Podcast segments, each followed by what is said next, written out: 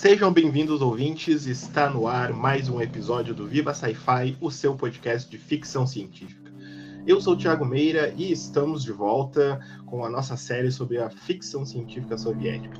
Hoje nós vamos falar sobre a importância da revista Técnica, né? A gente já tinha comentado no último episódio sobre que a gente fez aquela introdução à literatura soviética, né? De ficção científica. Então a gente vai falar hoje sobre a, a revista Técnica que na divulgação aí da, da ciência e da ficção científica soviética teve uma importância muito grande. Né?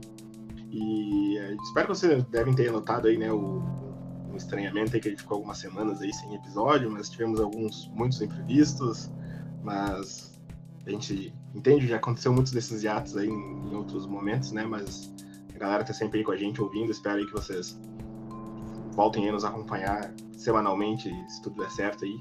A gente está com, com, muitas ideias, já temos episódio planejado para semana que vem e para a próxima, então garantimos aí um entretenimento aí nesse finalzinho de ano para todos nós. E nesse episódio, né, assim como outros aí que já eram para ter saído, ele vai usar como um texto de base, né, um, um, texto aí que foi traduzido pelo Renato Pincelli, né? A gente tentou gravar juntos esse episódio aí, mas a gente teve alguns problemas técnicos, então acabou que a gente não pôde gravar. Então, para não atrasar mais ainda, estou eu fazendo esse episódio sozinho, né? Como dos, velhos tempos, lá no início desse podcast. Mas fica aqui o agradecimento ao Renato aí por ter tentado participar e principalmente, né, por ter feito a tradução aí desse texto aí que ajudou tanto a gente para fazer esse episódio. Né? Então, obrigado aí, Renato, se estiver ouvindo a gente.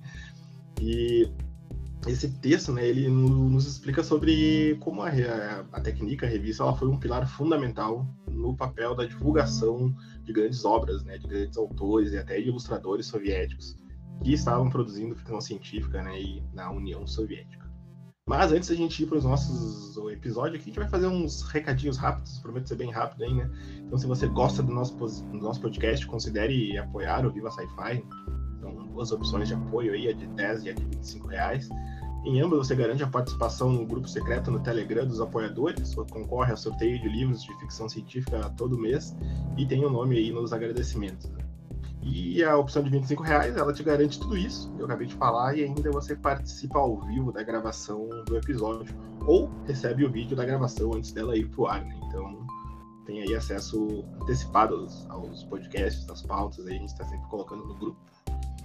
Outro recado, né, é a nossa divulgação de autores, né? Algumas pessoas já mandaram, então a gente está voltando a fazer esse trabalho que a gente fez no, no, início do ano, finalzinho do ano passado ali, divulgar autores de ficção científica e fantasia. Então, se você tem aí um, trabalho nessas duas áreas, né, e quiser que a gente divulgue ele aqui no podcast, é só mandar um e-mail para vivasci-gmail.com e nos manda aí a sinopse, onde a gente pode encontrar o seu livro e a gente divulga aqui dois autores por semana, beleza? Hoje aqui a gente tem então dos dois primeiros, vamos começar aqui com um e-mail que a Daniela Funes nos mandou. Funes, Funes, espero que tenha acertado o teu nome, Dani. Então a Daniela manda aqui pra gente, ela é dramaturga, escritora de ficção científica e distopia, mulher trans, nascida no interior de São Paulo. Ela gostaria de divulgar aqui o livro dela, né, O, Ex o Êxtase Derradeiro da Vampira de Osasco, publicado pela editora Bandeirola, e pode ser comprado aí no, tanto no site da editora e, e na, na Amazon, na livraria Martins Fontes. A sinopse que ela nos manda aqui é: No que parecia ser um domingo tranquilo sobrevivendo nas ruínas de uma cidade do passado industrial, a síndica Morgan recebe o chamado bizarro. Investigar uma mulher suspeita de ser responsável por vários desaparecimentos e que todos acreditam ser uma vampira. A síndica se movimenta com a segurança de quem sabe bem o seu papel, mas encarar uma vampira não estava em seus planos. Morgan atravessa seu território sem saber o que irá encontrar. Nesse livro, encontramos uma visão de uma Osasco pós-apocalíptica, em que as crises seguidas só serviram para acentuar ainda mais as diferenças sociais e de classe, sendo que as pessoas já nem possuem mais referências sobre como o mundo um dia foi além de registros em filmes, o que aumenta crenças e teorias conspiratórias. Então tá aí o, livro da, da Danielle, o êxtase derradeiro da Vampira de Osasco, lançado aí pela editora Bandeirola, que já foi nossa parceira aqui, né? Já gravamos dois episódios aí com o Jorge Amaral e com o Braulio Tavares. Então, um abraço pra Sandra aí, que gravou com a gente também, editora da Bandeirola. Então tá aí, vocês encontram o livro na Amazon, no site da Bandeirola e também na livraria Martins Fontes. E o outro é, a gente tem aqui o livro do Cláudio Malagrino, uh, a série, na verdade, ele manda pra gente aqui, ele mandou um e-mail bem bacana aqui, a série parece ser bem interessante, que é o Blue Angel. Blue Angel Uh, é uma série de ficção científica retrofuturista, com animações, podcasts e oito livros em português. O mundo de Anselika Volkova, uma agente especial britânica, é tomado de assalto pelos Hyperons, viajantes de um universo paralelo que planejam uma invasão utilizando-se de uma nova tecnologia de teleportação. O mundo otimista e pacífico, onde Angel, com seu estilo retrô e suas baterias de fusão nuclear, enfrenta um inimigo insidioso e perigoso disposto a conseguir o que deseja, não importando o preço. Ao enfrentar as adversidades e a introspectiva Angel e seu mundo evoluem e expandem a compreensão da realidade que o cerca. E aí ele manda aqui o nosso site aqui para quem quiser ver, o site oficial é blueangelseries.com. Vou deixar aí embaixo depois na, na descrição do, do, episódio, né? Então aí essa série do, do Cláudio Malagrino mandou pra gente, Blue Angel, ficção científica retrofuturista que a gente já falou, né? Também algumas semanas atrás com o Enéas Tavares e o Fábio. Bom, pessoal, esses eram os recadinhos de hoje, né? Então, se você tiver aí, então, uma, um livro de ficção científica e fantasia seu aí que você quiser divulgar, manda pra gente no vivasci.gmail.com que a gente habla dele por aqui, beleza, gente? Então, vamos lá para o episódio. Bom, então a gente vai falar hoje da importância da revista Técnica, então, ao examinar a história da revista, né, a, técnica ela tem o um nome do, russo, né, ela tem a grafia russa, né, Técnica Molodesi é o nome completo da revista, mas eu vou chamar só de Técnica, que ela significa tecnologia e juventude, né? Ou quando vocês forem pesquisar, vocês forem pesquisar algo mais profundo sobre ela, vocês acham como TM apenas, né? as siglas T e a letra M. Uh, quando a gente começa a, examinar um pouco da, história da revista, a gente abre uma janela para um panorama sobre a história e do desenvolvimento da ficção científica soviética entre 1930 até 1990, mais ou menos. Então a Técnica ela era a principal publicação soviética que organizava concursos artísticos e literários para autores, ilustradores de ficção científica, e ela também publicou entrevistas e obras dos principais autores soviéticos internacionais do gênero. Então, durante a sua existência, ela, nesse primeiro período, ela geralmente era a primeira a publicar autores de ficção científica estrangeiros dentro da União Soviética. E esses artistas e colaboradores, eles, quando a gente começa a estudar, a gente pode esclarecer o modo como a ficção científica funcionava, né? como ela era uma importante válvula de escape né, para as tensões sociais e políticas ali, do, principalmente no, no período do Stalin ali, a gente vai falar um pouquinho, a gente já falou bastante né, no, no, último episódio, mas a gente vai tocar aqui porque não tem como, como fugir um pouco disso, né? E ao longo da, da sua história, né, a estética e o conteúdo da revista eles eram feitos para refletir essas mudanças nas esfera, na esfera social, política, científica, né, cultural de maneira geral da, da vida da União Soviética. Né? A técnica, ela, como comentei na época do Stalin, ele teve ali a sua deixada de lado da ficção científica para tornar algo mais realista, mas ela servia diretamente né, ao, ao, regime do Stalin, a todas as realizações tecnológicas. Depois ela serve também no, no que a gente chama de degelo de Khrushchev, né? Khrushchev foi o sucessor do Stalin logo depois da morte dele, que tem essa questão, de, esse degelo, né, de tentar amenizar um pouco do que foi né, o período, principalmente depois dos expurgos, né? Então, as corridas espaciais, missões de colonização, aventuras espaciais fantásticas, uh, deram lugar a uma crescente fascinação né, por uh, climas políticos distópicos né, e explorações das profundezas e complexidades da psicologia, algo mais profundo. Assim. E o desenvolvimento da técnica ela nos mostra um quadro mais amplo, né, que conta um, como escopo o potencial e as funções da, da ficção científica.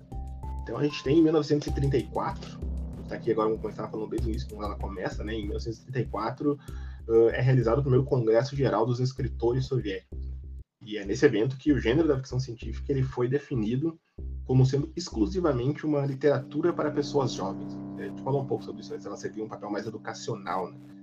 Então, ela é escrita como algo necessariamente focado na educação científica e tecnológica. De massa, assim, né? dos leitores, um povão, digamos assim. Dentro desse espírito do realismo socialista, né, que acabou se tornando a, digamos, literatura oficial da União Soviética. E essa guinada rumo ao realismo socialista, né, foi uh, o fim do, dos experimentos vanguardistas dos anos 10 e 20, né? Então, assim, su, uh, surge um gênero mais pragmático de texto da ficção científica, digamos.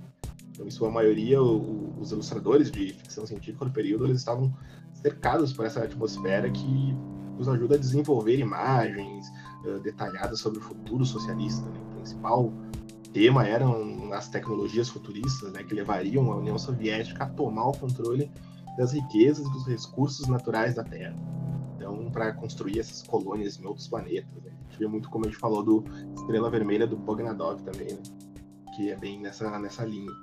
Então, as civilizações extraterrestres, elas geralmente elas são apresentadas como amigáveis aos soviéticos, né? enquanto os espiões estrangeiros, imperialistas e capitalistas eram as verdadeiras grandes ameaças, né? os constantes inimigos né? da União Soviética. Né? Um desses grandes ilustradores da técnica, a técnica revelou muitos nomes para a ilustração soviética, essa estética soviética que a gente vê hoje, que vocês podem ver na capa aí do, do podcast, que vocês colocam ali, arte soviética, aquele estética bem clássica, ela foi muito criada a partir da técnica. Então, um desses ilustradores foi o George Prokofsky. Ele era professor da Academia de Engenharia da Força Aérea Soviética e ele tinha PhD em engenharia, ele era especializado em explosões controladas, em aviação supersônica. Ele se envolveu na criação de um veículo, aqueles veículos anfíbios né, que andam na terra e no mar, assim, algo que nunca saiu muito do programa soviético na época, mas estava sempre ali no, no escopo, né? Estava sempre pronto para ser tirado do papel, né?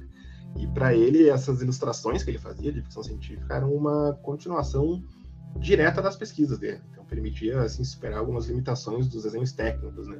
Podia extrapolar um pouco mais de, da criatividade, não ser aquela coisa muito 100% científica, então, mas ele acabava tendo muitas ideias a partir daí desses dos desenhos que ele fazia, das ilustrações que ele fazia para a revista. Né? Outro artista que era o Konstantin Artesiolov, que também era piloto acrobático, construtor de planadores, construía alguns aviões, Uh, durante a Primeira Guerra Mundial, ele foi piloto, instrutor militar numa escola de voo e ele foi pioneiro na realização uma, da manobra parafuso na aviação russa.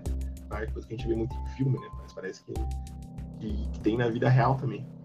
E ele também era um artista muito talentoso, né? Ele foi treinado desde a infância pelo avô dele, né?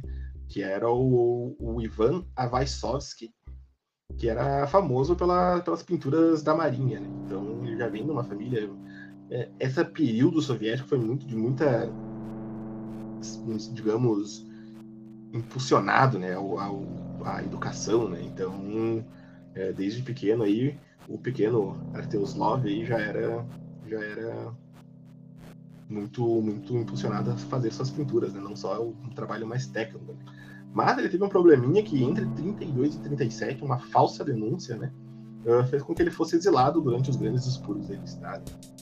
E do regime, né? A gente já falou uma vez sobre isso.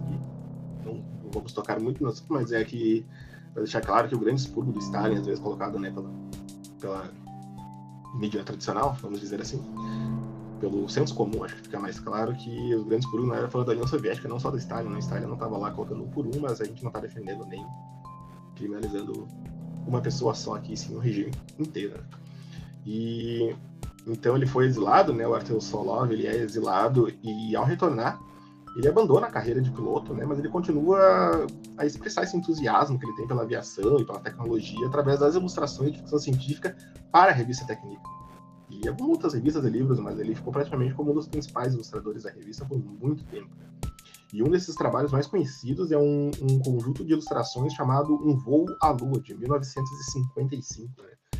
que é um, é um, digamos, um filme em forma de slide, né, praticamente, são imagens que se complementam, né, então esses desenhos eram baseados num trabalho uh, anterior já para uma edição especial de uma, de uma outra revista, e então era uma edição assim que teria vindo fala sobre uma vinda do futuro, né? E ela se dedicava à corrida, corrida para lançar os primeiros foguetes soviéticos para a Lua, né? Então segundo os especialistas dessa publicação, essa missão lunar ela iria depois né, acontecer em 1974. A gente vai pular um pouquinho agora, vamos para os anos 50, 50 e 60, né? E aqui, nesse período, a gente testemunhamos o desabrochar da, da ficção científica soviética. Então, em grande parte, o hábito de sucesso do programa espacial da União Soviética nos anos 50 e 60 então, esse abrandamento da censura, a melhora das relações internacionais também foram fatores positivos, né? E é durante essa época a ideia em torno do voo espacial tripulado tornou-se tópico predominante da ficção científica soviética. Não só soviética, como anglófona também, inglesa, americana, que era meio que um, um ponto comum das histórias de ficção científica, esse voo tripulado. É, um dos colaboradores frequentes da técnica né, era o Andrei Sokolov, né, sua inspiração, que era retratar os cosmos de maneira mais realista, uh, levou-os a basear nas primeiras fotos tiradas em órbita, bem como fazer as suas próprias entrevistas em, com, com, os com cosmonautas. Né. Então, a partir de 65, ele colaborou bastante com o Alexei Leonov, um artista e cosmonauta. Né. O Leonov foi a primeira pessoa a fazer uma caminhada espacial. Uh, no entanto, era frequente a impressão, né, essa imprecisão, na verdade, na forma como eles retratavam as naves espaciais soviéticas. Né? O programa espacial da União Soviética continuava famoso pela confidencialidade. Então, para um livro ilustrado, uh, tem um livro ilustrado chamado Esperem por Nós, Estrelas, de 1967. Sokolov e Leonov, eles criaram uma visualização em, em estilo ficção científica de um elevador espacial, né? um dispositivo que era baseado nas ideias do Tsiolkovsky, né, que a gente falou um pouco também no último episódio, na introdução à literatura soviética. Então, baseado nesse, nesses desenhos do Tsiolkovsky, dessa ideia dele, e no, nos cálculos técnicos né, do Yuri Artsotanov, também, de 1960.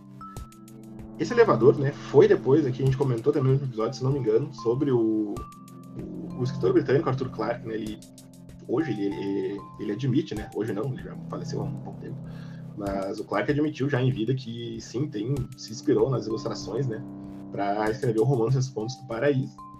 E não por acaso a primeira edição do livro, né, ela traz na capa a ilustração original do Sokolov e do Leonov. Então, se vocês procurarem a Fonte do Paraíso, a primeira edição aí que foi lançada na Inglaterra, nos Estados Unidos, ela tem essa ilustração original aí do Sokolov e do Leonov que eram publicadas na revista Técnica, né, mostrando a importância da revista né, para ficção científica. E esse novo estilo de, de ilustração, ficção científica, ela permite aos artistas superar as limitações do realismo social. Né? Uma série de cartões postais feitas pelo Sokolov e Leonov, uh, por exemplo, desenvolveu-se uma estrutura narrativa de quadra a quadra, tipo esse filme slide, digamos. Então, os cartões começavam com eventos reais e terminavam em pura fantasia cósmica, digamos assim. Era uma outra artimanha desenvolvida e frequente era dividir uma imagem em duas partes, né? Então, uma mostrava espaçonaves de verdade em cores vivas, enquanto a outra mostrava em preto e branco, né? A ilustração de um futuro muito distante, assim, né? E a gente tem outro nome, que é o Alexander Pobedinsky, que era um designer e artista gráfico também. Ele era tanto um ilustrador como membro do comitê editorial da Técnica, né? Então, seu impacto na aparência visual da revista foi altamente significativo, né? O Pobedinsky, ele ganha grande renome por seus pôsteres, né, para, para anunciar a revista, né, que imitavam o realismo social e também pelo complexo realismo psicológico de seus personagens ficcionais. E entre seus trabalhos mais populares estão a ilustração para a Nebulosa de Andrômeda, né, uma novela sociofilosófica, digamos assim, do Ivan Yefremov, né, que era, foi lançada na Técnica em 1957. O próprio Yefremov ele destaca se destaca por ter sido um dos primeiros autores soviéticos a criar um mundo altamente detalhado e elaborado num futuro distante. Na Nebulosa de Andrômeda e suas obras subsequentes, escritas sob o pseudônimo de Veilokie Koltso, aí, um grande círculo, digamos assim, ele inventa esse pseudônimo, né? Ele encontra-se uma comunidade de civilizações que alcançou um alto nível de desenvolvimento físico, tecnológico e moral. E então as ilustrações do Pobetinsky ajudavam muito os leitores a visualizar essas grandes comunidades idealizadas do futuro, né? Então, seus cenários, seus personagens. Né? E Efremov ele apresentava o cenário futurista como um contraponto ao romance The Star Kings de 1949 do escritor americano Edmund Hamilton. Né? Então, o autor soviético estava profundamente convencido de que é, um futuro altamente tecnológico né, nos levaria a um período de igualdade social né, e humanismo e não de guerra, de disputas pelo poder. E, infelizmente, Efremov está errado, né, estamos aí num período de guerra e de disputa pelo poder. E Rússia, Ucrânia, Israel, Palestina, infelizmente. Né? Então, essa visão de futuro soviética, né, de que o avanço tecnológico levaria a, a prosperidade, a igualdade, né? Num pensamento aqui socialista, né? Um, um grande comuna, talvez onde todos pudessem ser viver melhor, não, infelizmente, tomou outros caminhos e essa visão de futuro soviético, né, que é o nome desse texto que a gente usou como base, né, ele infelizmente não, não chegou como foi imaginado aqui por esses primeiros autores da primeira década. Né. Bom, esse episódio ele vai ficando por aqui, pessoal. A Técnica tem um pouco mais de história. A Técnica é uma revista que, se eu não me engano, ela perdura até hoje com outros focos, mais como divulgação científica mesmo do que as histórias de ficção científica. Mas ela ainda tem um período muito importante nos anos 50, 60 e 70, até, até hoje, né? Mas para a ficção científica, que é o nosso foco aqui, ela vai publicar Sermão Strugatsky, ela traz outros autores estrangeiros famosos, Stanislaw Lem, e outros tantos autores ali desse leste europeu. Mas a gente vai falar mais um pouquinho na, na segunda parte desse episódio. Então, esse aqui é, digamos, a parte 1. Teremos semana que vem um episódio especial com uma convidada especial falando um diretor de cinema, né? Do spoiler aqui para quem chegou até aqui até o fim. O, vai ser sobre Andrei Tarkovsky. Então, quem quiser já se preparar, assistir os filmes aí em Stalker. Temos aí uma penca de filmes que não é tão difícil de achar assim do, do Tarkovsky. Vai ter então aí a participação da nossa amiga Neide Jalajas, né, da editora Kinorus, uma editora especializada em literatura russa, né, sobre cinema russo, na verdade. Então, esperem a semana que vem e na outra semana temos a parte 2 desse episódio aqui, pessoal. E espero que vocês tenham gostado, espero que estejam contentes com a nossa volta, assim como eu estou contente por estar gravando esse episódio também, estar lançando novamente. E se você quiser compartilhar com os amigos, marca a gente aí no, no Instagram, marca no Twitter, o arroba Viva Sci-Fi lá, no X, né? Twitter, como vocês preferirem, como cada um preferir. Essa semana a gente vai ficando por aqui, a gente espera que vocês tenham gostado do programa. A gente se vê até a semana que vem e lembrem-se, assistam sci-fi, leiam sci-fi e vivam sci-fi. Valeu!